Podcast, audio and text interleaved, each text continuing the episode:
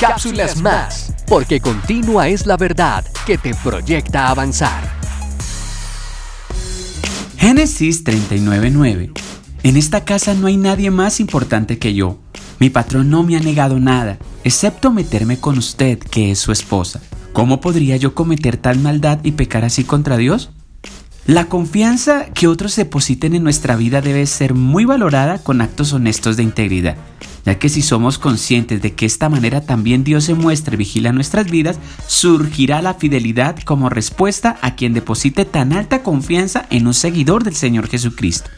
Hoy puedes ver la confianza que otros han depositado en ti como algo pasajero o tenerlo con alta estima, viendo que es muestra que Dios no te abandona. ¿Cómo respondes a la confianza que Dios y otros tienen en ti? Bendiciones.